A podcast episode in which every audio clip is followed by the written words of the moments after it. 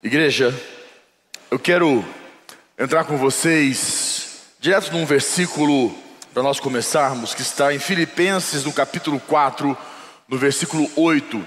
Abra comigo, põe para mim no telão, Filipenses capítulo 4, versículo 8. Você que está conosco conectado, você que está conosco nos acompanhando, preste bastante atenção.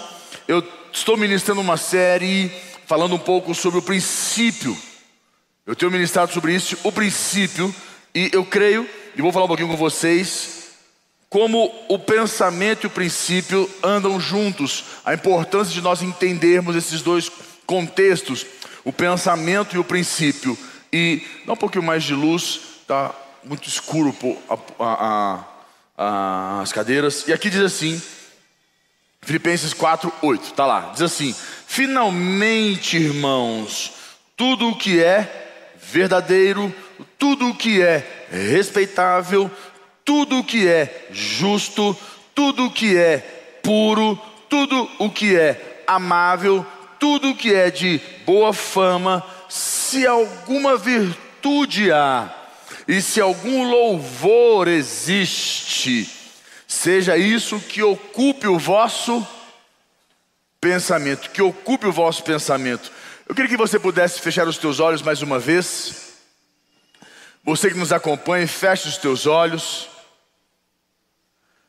Meu Pai, nós colocamos nossas vidas diante do Senhor. Sabemos que Tu és o nosso Deus, que governa sobre tudo e sobre todas as coisas. Meu Pai, em muitos momentos nossos pensamentos vão além do nosso controle, do limite. Mas o Senhor está no controle de todas as coisas. Que o Senhor possa nos trazer uma força para dominar a nossa mente. Que o Senhor possa nos capacitar a trazer controle. Que o Senhor nos faça agora, em nome de Jesus, cheios da tua presença. E que a nossa mente seja ocupada pela tua presença. Que os pensamentos de morte, os pensamentos de ira, os pensamentos de injustiça, todos estes pensamentos que tentam nos levar a uma vida de sofrimento e dor, saiam das nossas vidas, saiam de nós.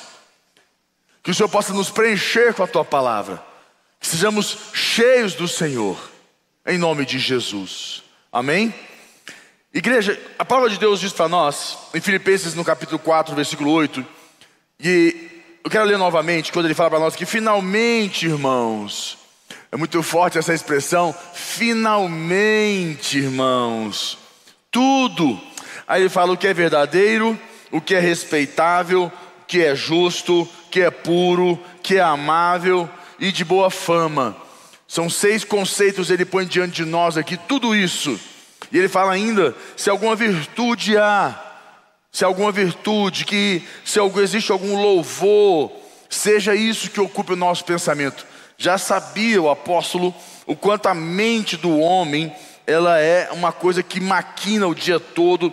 Ele tem certa a, a gente já, já, já, já entendemos que nesta, antigamente já existia os curandeiros e os garrafeiros, como se dizia, que as pessoas tomavam certos medicamentos para dormir reis, porque pensavam muito, a cabeça ficava pensando em tempos de guerra, então a cabeça ficava numa condição que eles não tinham paz. Você vê na Bíblia alguns momentos, você lembra a rainha Esther, que o rei ficou, Rassueiro ficou meses sem procurar ela, era apaixonado, amava ela de todo o coração, mas ficou, ficou meses que ele não lembrava do seu rosto. Quando ele a encontrou novamente, que ela fez uma proposta, ela se arriscou em ir diante dele, e não porque não podia, só poderia ir diante do, de, do rei se ele convidasse. Se ela aparecesse e ele não estendesse o cetro, ela poderia ser morta. E ela arriscou por uma causa nobre. Ela foi diante dele e ele cedeu o cetro.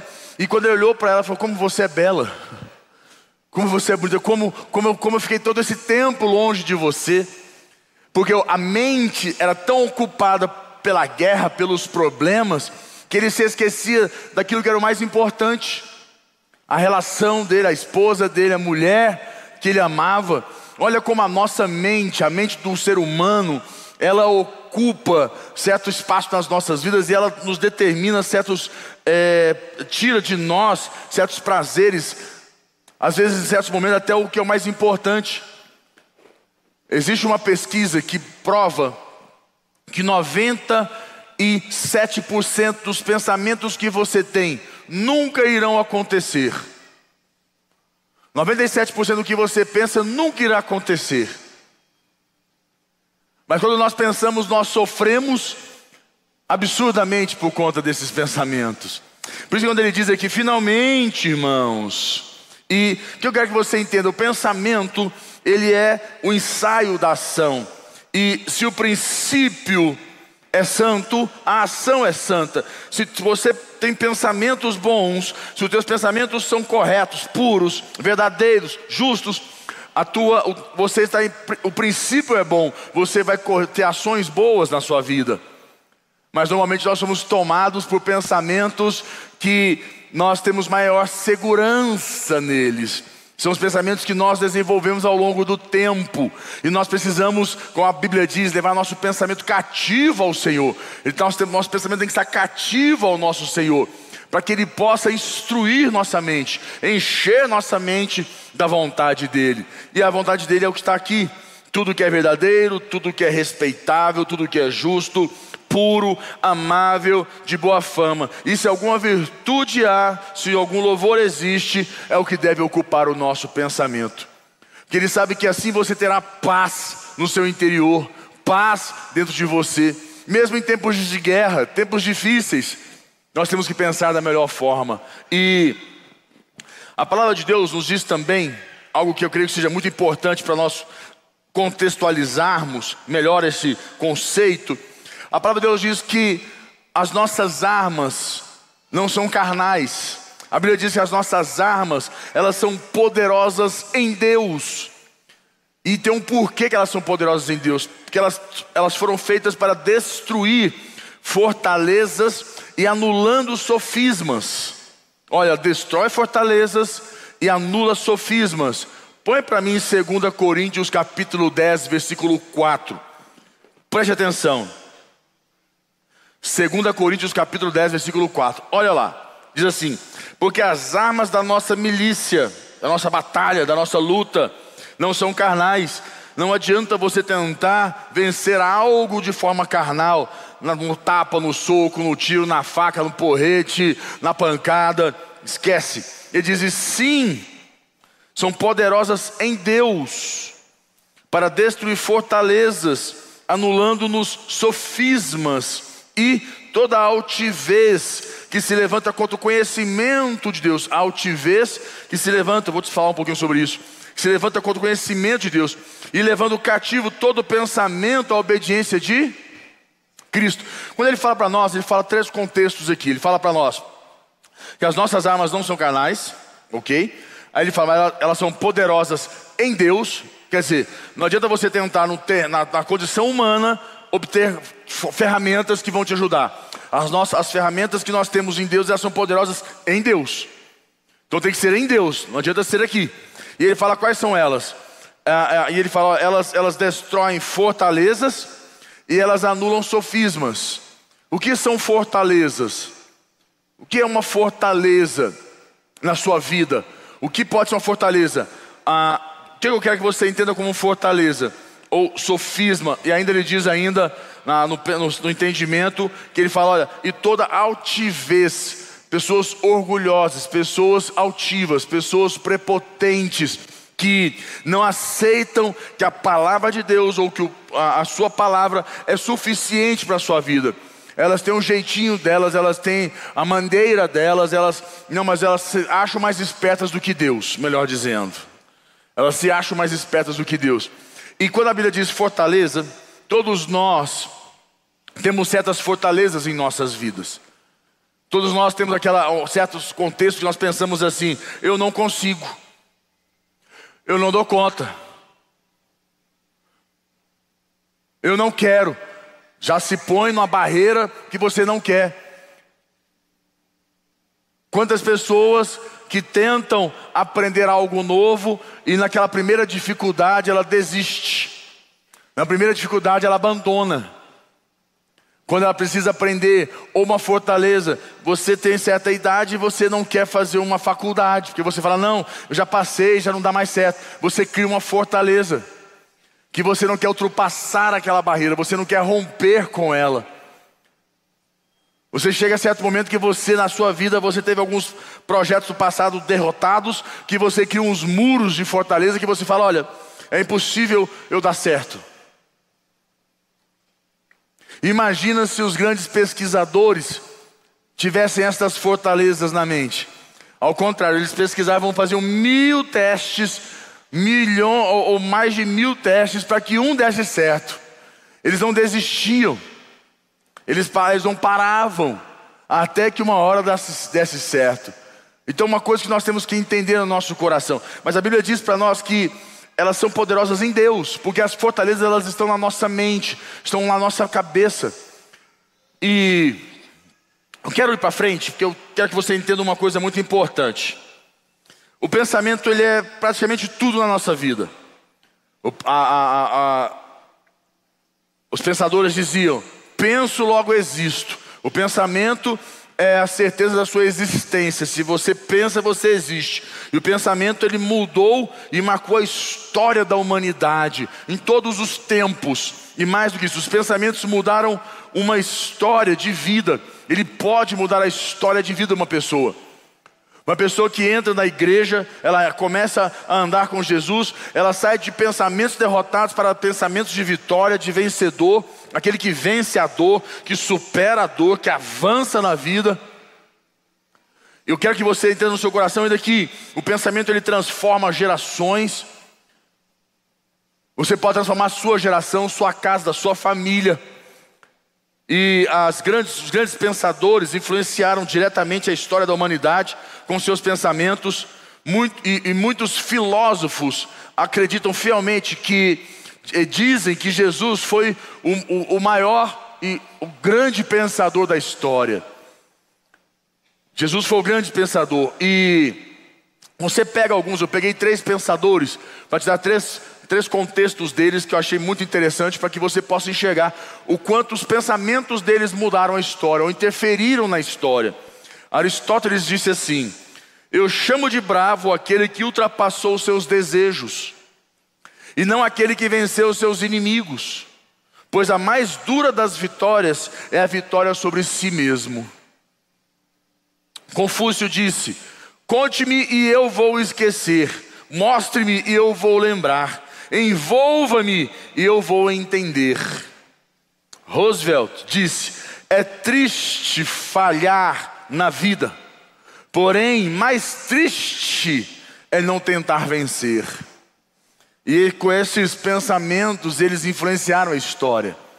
Muitas pessoas se agarraram a isso. Muitas pessoas puderam acreditar novamente em si. E, e aí onde eu entendo que Jesus ele mudou a história da humanidade com seus pensamentos que eram é, validados pelos milagres que ele realizava. Quantos milagres!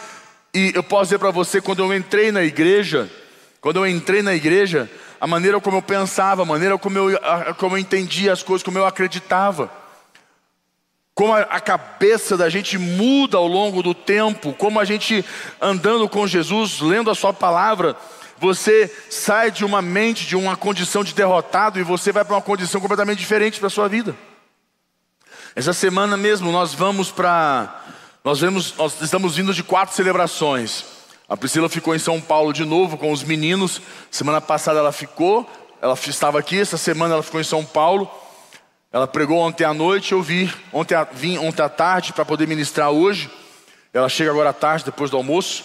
E nós vemos de quatro celebrações, essa semana ainda vamos para um casamento, daqui nós vamos para Lima. O Sérgio Ornung começa o evento dele lá em Lima e nós vamos estar lá junto com eles. Ele nos convidou, queria que nós fôssemos, tem tempo que a gente não vai. Eu prometi que eu iria. Então vamos passar essa semana com ele. Domingo a gente ministra na igreja. E a coisa mais impressionante é poder chegar numa cultura hispana e poder falar a língua deles e pregar ainda espanhol. É algo que eu nunca imaginarei na minha vida que eu poderia falar uma segunda língua. Era uma fortaleza, ainda mais terminar, fazer, terminar a escola ou fazer faculdade. São coisas que eu, dentro da igreja, eu acreditei que era possível.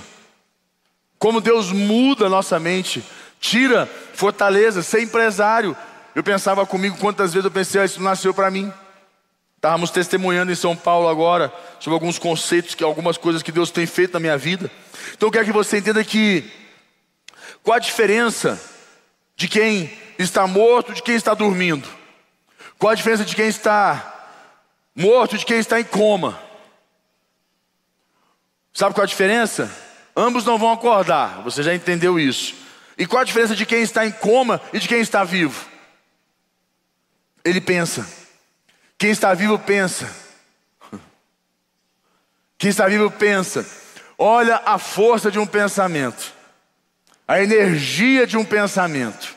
E o que é que você entenda que a igreja, durante muito tempo lá atrás, não sei se você já leu a história da igreja, a igreja proibiu o povo de ler a, a Bíblia. O povo era proibido de ler a Bíblia. Em certos países, quem lia a Bíblia era até mesmo crucificado ou morto. Aprisionado, pessoas não poderiam, não podiam ler a Bíblia, porque eles sabiam que quem lia a Bíblia era liberto, mudava de vida, tinha uma, uma, uma visão completamente diferente, porque o Espírito de Deus que habita na Sua palavra entra na vida do homem.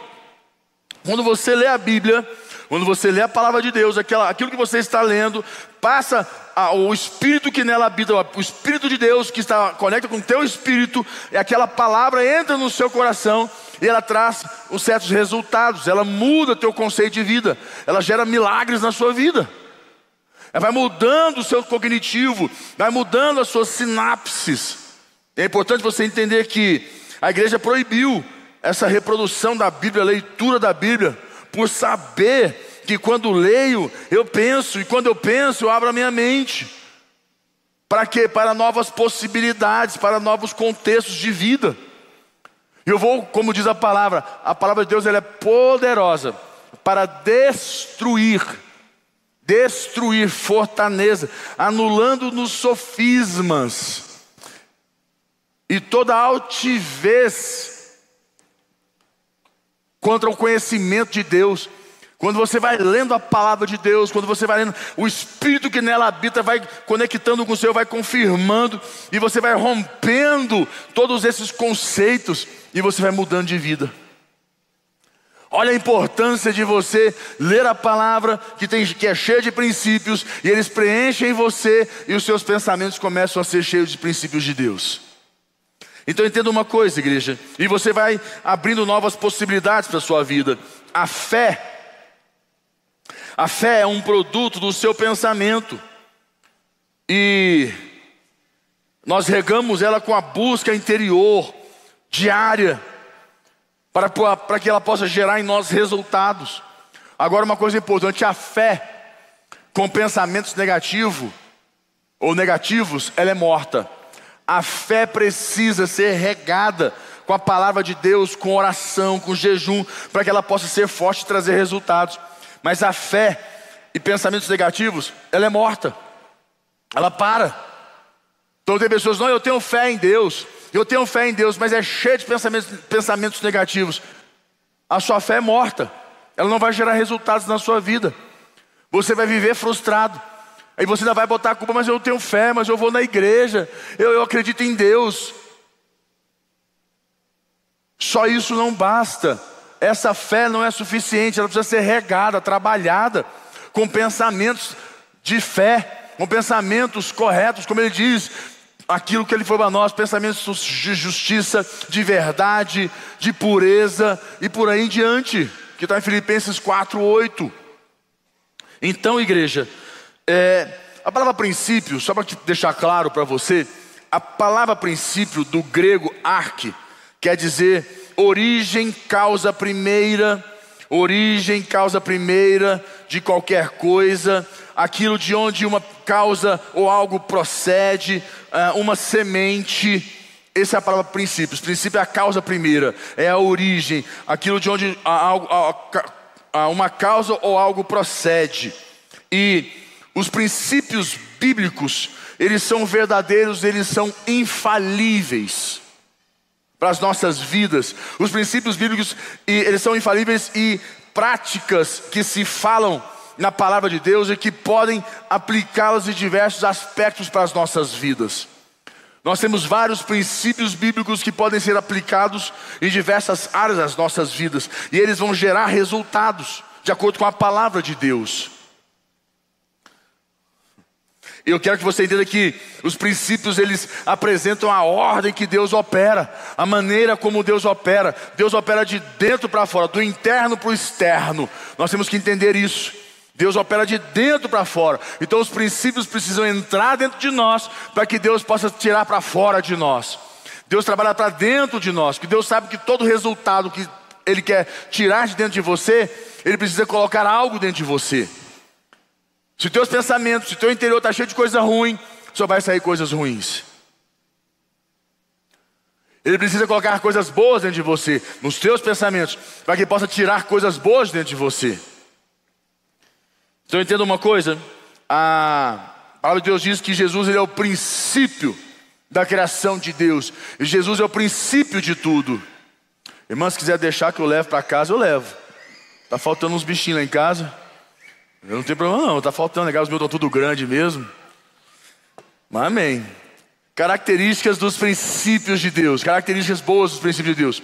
Aprenda isso. Se você puder anotar, anote. As características dos princípios de Deus são válidos em todo o tempo, são válidos em todo o tempo, válidos em todo lugar, são válidos para todas as pessoas e são válidos para todos os assuntos. Estes são os são as características dos princípios de Deus. Eles entram nesse contexto, em todo tempo, em todo lugar, em todas as pessoas, em todos os assuntos. Estou achando que quer ir embora comigo, hein? Está vindo para cá para altar, quer ser semeados. Deixa sentadinho aí. Pode deixar aí. Então, igreja, entenda uma coisa. Por que, que, por que quando eu falo princípios e pensamentos? Por que princípios e pensamentos? Por que princípios e pensamentos? A base do pensamento do homem deve ser os princípios de Deus a base dos nossos pensamentos. Quando eu vou discutir com o meu, meu cônjuge, quando eu vou entrar em guerra com o meu cônjuge, os quais são os pensamentos que eu tenho que ter ali? Eu tenho que abrir mão dos meus, das minhas táticas mundanas. Quando eu vou tratar com os meus filhos, como é que eu vou fazer? Na minha empresa, nos meus negócios, como é que eu vou agir? Se eu quero a bênção de Deus no meu casamento, se eu quero a bênção de Deus na vida dos meus filhos, se eu quero a bênção de Deus na minha empresa, como é que eu vou agir? Eu preciso agir com os princípios de Deus, para que eles possam entrar na minha empresa, entrar na minha vida. Mas nós normalmente queremos dar um jeitinho. Nós temos certos contextos nossos pessoais de coisa, ah, mas eu aprendi, ah, mas eu, mas eu, eu não sou besta não. Por isso que ele fala toda altivez. Ele fala para nós aqui, uma palavra dele que ele fala assim, levando e, e toda altivez ele anula todo o sofisma e toda a altivez que se levanta contra o conhecimento de Deus. O que é altivez? Às vezes nós nos achamos mais espertos que Deus. Nós achamos que o que nós aprendemos na vida é mais esperto que Deus, vale mais do que Deus, do que os princípios de Deus. E nós temos que romper com essa altivez e confiar no nosso Deus. Então entenda isso no seu coração que os princípios, a base dos nossos princípios são é a vontade de Deus. E existem sete princípios básicos para, os funda é, é, para nós nos fundamentarmos a nossa vida. Sete princípios que básicos para nós nos fundamentarmos a nossa vida. Número um, no, cará no nosso caráter. Número dois, na mordomia. Sabe o que é mordomia? Mordomia é servir. Mordomia é o quanto eu estou disposto a servir, a ser servo. Porque, deixa eu te explicar por quê, para você entender. Ah, Jesus, os discípulos estavam tendo um conflito. Quem era maior? Quem era o mais bonito? Quem era que sentaria aí, que ia lá? Quem seria o maior deles? E chegaram para Jesus e falaram: Jesus, quem de nós é o maior? Jesus disse: aquele que serve. O que serve é o maior. Aí eles, mas peraí, ficou ruim, porque as pessoas não gostam de servir, elas gostam de ser servidas. Mas a Bíblia diz no princípio de Deus que quem serve é o maior. Quem serve é visto, quem serve é lembrado, quem serve tem a bênção de Deus. É o que ele está querendo dizer. Mas os discípulos conflitavam, querendo saber quem era o maior. Eles queriam que a aparência de fazer graça ou ali querer fazer alguma coisa para Jesus, que aquela pessoa fosse maior. Quem fizesse maior, maiores obras. Ele falou: não, quem serve. E o princípio de servir está no princípio da mordomia. Então nós temos que trazer esses princípios básicos do autogoverno, de semear e colher. São princípios que nós temos que entender, que nós temos que semear, como a palavra de Deus diz: aquele que, aquele que planta certamente colherá tudo que você planta, a união, estar em união, entender a, questão da unidade, a força está na unidade. Ele diz: a individualidade nós temos que romper e a soberania. Eu vou ler com você o último versículo e fecho aqui. Mateus capítulo 6, no versículo 22. Põe para mim. Olha o que ele diz aqui. Mateus capítulo 6, no versículo 22. Olha o que ele fala. Fala assim: São os olhos a lâmpada do corpo. Se os teus olhos forem bons, todo o teu corpo será luminoso. Se porém os teus olhos forem maus, todo o teu corpo estará em trevas. Portanto, caso a luz que em ti há sejam trevas, que grandes trevas serão. Aqui fala dos olhos da alma, que são seus pensamentos. Não fala dos olhos naturais que enxergam as coisas. Aqui está falando de olhos da alma, quando ele diz para nós, são os olhos a lâmpada do corpo, quer dizer, se os teus olhos forem bons, se a tua alma, se os teus olhos da alma, se os teus pensamentos forem bons, todo o teu corpo será bom. Mas se os teus pensamentos forem ruins, você estará em trevas. E ele diz mais: e se em ti não há luz, só as trevas, grandes trevas serão a tua vida. A importância de nós entendermos que nossos pensamentos definem se você vai ver e viver trevas, que aqui falam, os olhos da alma. E te digo mais: tem um livro do Bispo Rodovalho, vale muito para você ler. Que ele fala sobre os olhos da alma, deve ter na livraria. Que ele fala sobre esse conceito dos olhos da alma, que nós temos que entender que são nossos pensamentos. E ele tem um mente agora, agora ele lançou um livro novo, Mentes Devastadoras. Ele fala como controlá-las. Como controlá-las? Mentes devastadoras. Eu tenho um livro com a Priscila, que é o Mente Invencível, que nós trabalhamos porque nós sabemos o quanto nós somos atacados na mente, o quanto a mente quer ser atacada, porque ele sabe, se ele corrompe a mente, se ele põe uma coisa errada na sua mente, o princípio está errado, logo a colheita vai vir daquele jeito que você sabe, confusa. Eu queria que você fechasse seus olhos agora. Você de casa, você está conosco, feche seus olhos, toda a igreja. Eu quero orar com você, eu quero orar pela tua vida. Eu queria que você pudesse colocar uma mão no seu coração, uma mão na sua mente. Põe a mão no coração, uma mão na sua mente. Ponha. Eu quero que você fale, Senhor, a minha mente e o meu coração estão cativos ao Senhor. Fala para ele, meu Deus, me dá controle sobre a minha mente, sobre esses pensamentos errados. Peça ao Senhor que Ele te traga controle. Nós não vamos controlar 100% do dia. Nós não vamos ter controle 100% do dia, todo o tempo, toda hora. Mas quando aqueles pensamentos começarem a nos trazer, a influenciar nossas vidas, quando aqueles pensamentos começarem a querer nos dominar e trazer sofrimento e dor, que o Senhor traga, que o Espírito Santo de Deus possa intervir, fala com Ele, Senhor, intervenha nestes momentos, que eles não cresçam que a minha mente seja tomada por pensamentos de paz, pensamentos de verdade, de pureza. Fala com Deus, Senhor, nós, não, nós não exigimos que todo o tempo, o tempo inteiro, nossa mente seja perfeita, mas que nos momentos importantes o Senhor esteja presente, que o Senhor atue aqui dentro de nós, que, o, que a tua mão poderosa age em nossas vidas. Pai, obrigado, Senhor. Que essa semana possamos ter uma experiência nova contigo, Pai. Que essa semana possamos pôr nossos pensamentos mais altos. Que possamos colocar nossos pensamentos num lugar alto. Que nossos pensamentos não fiquem aqui na, na terra, no terreno, sofrendo ataques.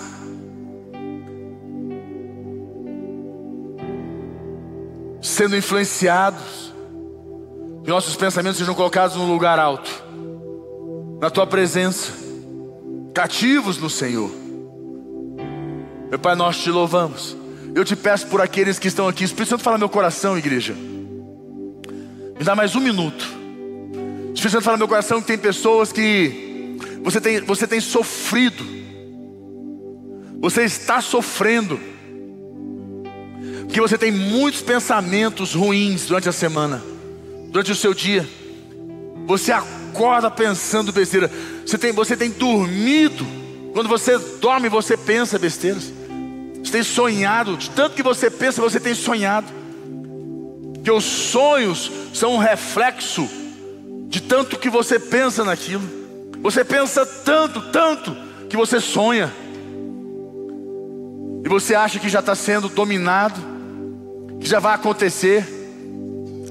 E eu quero dizer para você que Deus fala para você hoje que isso não vai acontecer, que você precisa lutar contra esses pensamentos, você precisa lutar contra essas mentiras, esses sonhos que estão dominando você. É para você lutar, é para você declarar a derrota desses pensamentos.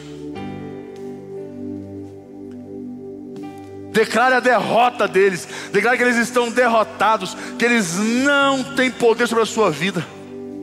E quando você estiver em casa, o Espírito Santo fala comigo. Quando você estiver em casa, você vai botar a mão na sua cabeça várias vezes por dia.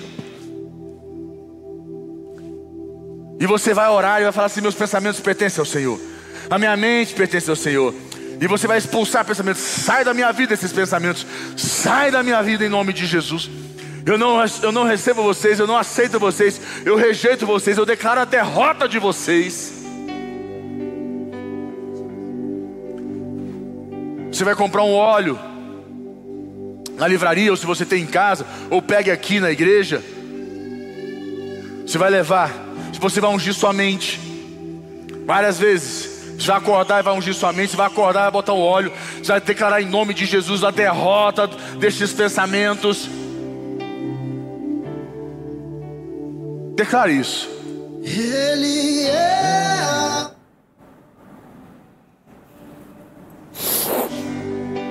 E as trevas vão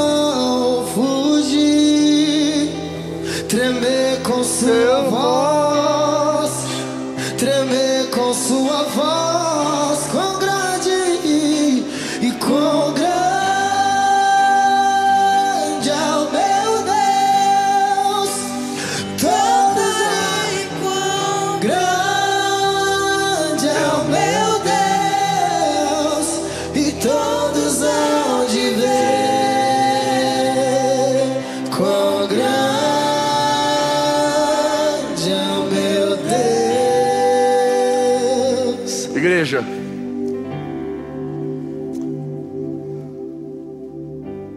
Você precisa atacar mais. Estes pensamentos que estão te fazendo sofrer, precisam conhecer mais da sua força em Deus. Use mais do louvor, da adoração. Acorda, já põe um louvor na adoração. Vai tomar um banho, escovar os dentes, já põe um louvor na adoração. Aonde você estiver no carro, onde você for, põe louvor, adoração e declare e cante alto. Adore o Senhor. Que teus pensamentos sejam tomados pela presença de Deus. Santifique teus pensamentos. E teus princípios serão bons. Tuas ações serão boas.